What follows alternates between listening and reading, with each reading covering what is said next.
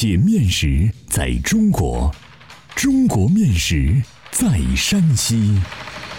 两千多年的可考历史，孕育出独特的三晋饮食文化。面食展现了山西人的睿智巧思，蕴含了深厚的人文底蕴。道不尽的面食文化，说不完的舌尖美味。百集系列广播节目《山西面道》第五十一集：煎饼加黄蒸，一个凄美的故事。作者：赵梦天，播讲：高原。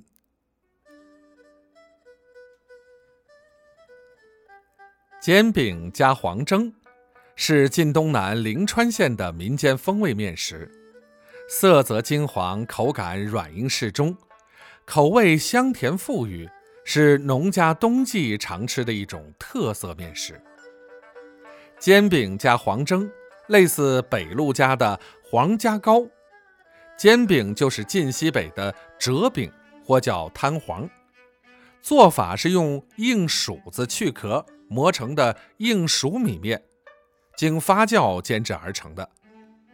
煎制用的鏊子是中间凸起，四周有凹槽，配有铁盖的炊具。其制作工艺，我在本栏目《折饼充满年味的面食》中曾经有过详细的介绍。煎饼的用面，除了单纯使用硬熟米面外，还可以用硬熟米面配玉米面。或小米面配玉米面煎制，但后两种的口感和风味均逊色于纯硬熟米面煎制的。晋东南的黄蒸与晋西北敬乐楼烦的软卷相似，都是用软熟米面配玉米面经发酵蒸制而成。敬乐楼烦的软卷不包馅儿，用发酵的白面做皮儿塑形。而黄蒸则包豆馅儿，捏成扁头状蒸制，吃时将黄蒸夹在煎饼里即可。这种面食冷热皆宜，香甜可口，风味独特。煎饼的做法是将硬熟米面用水打成较稠的浆，加入蒸馒头用的面酵子，保温发酵十五个小时左右。发酵后用碱中和。再上鏊煎制，煎熟的煎饼一面嫩黄，一面焦黄，香气四溢，十分诱人。黄蒸的做法是先将红豆煮熟，捣成泥，加红糖拌匀做馅儿，将软熟米面配玉米面，加入面酵子和成面团儿，保温发酵五小时左右后，用碱中和，包馅儿蒸熟变成黄蒸。吃时将黄蒸加入煎饼，如同吃夹肉饼一样。放学回家，饥肠辘辘的孩子们等不上饭熟，最喜欢用煎饼加黄蒸打尖儿。硬熟米面的清香，软熟米面的软糯，深深印在了灵川人的心中。煎饼加黄蒸的吃法是有来历的。据当地人介绍，有一个凄美的故事。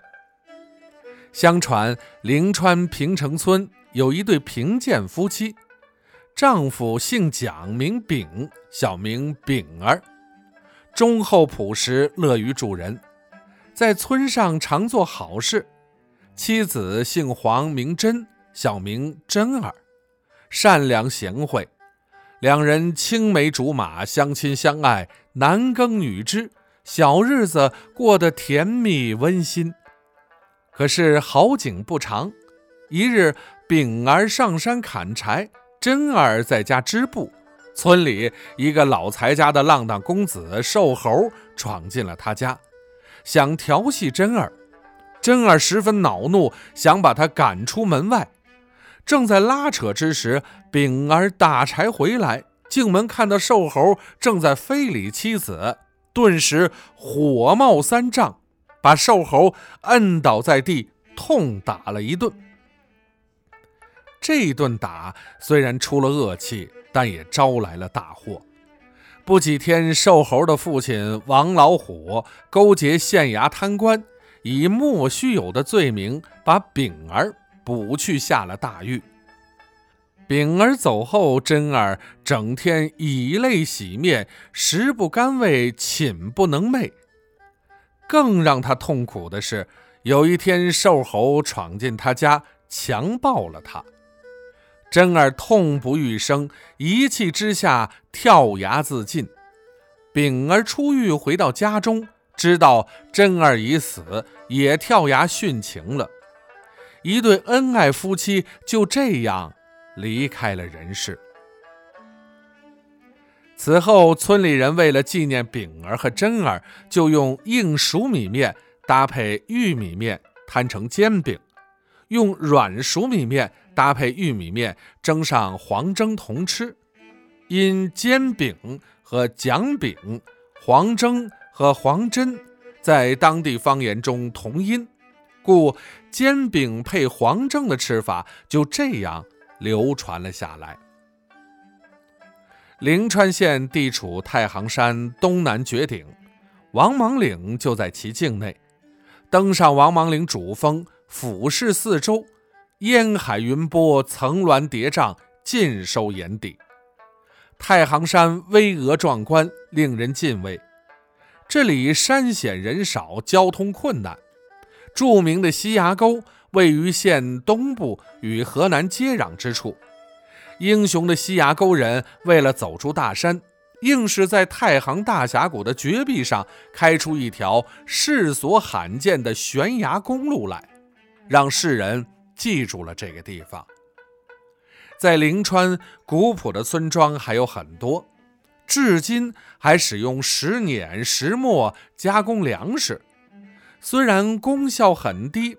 但加工出的软硬熟米面保持了黍子的本来品质，摊出的煎饼、蒸出的黄蒸色香俱全，十分地道。谁要是能在太行山深处吃一顿煎饼加黄蒸，那可是口福不浅。欢迎继续关注《山西面道》第五十二集：高粱面蒸可可。新周家的别样饭。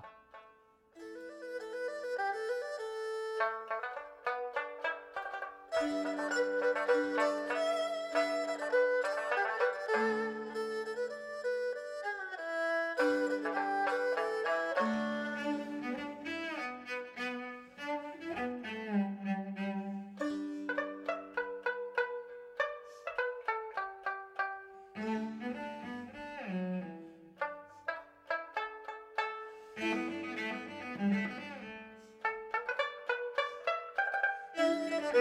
you.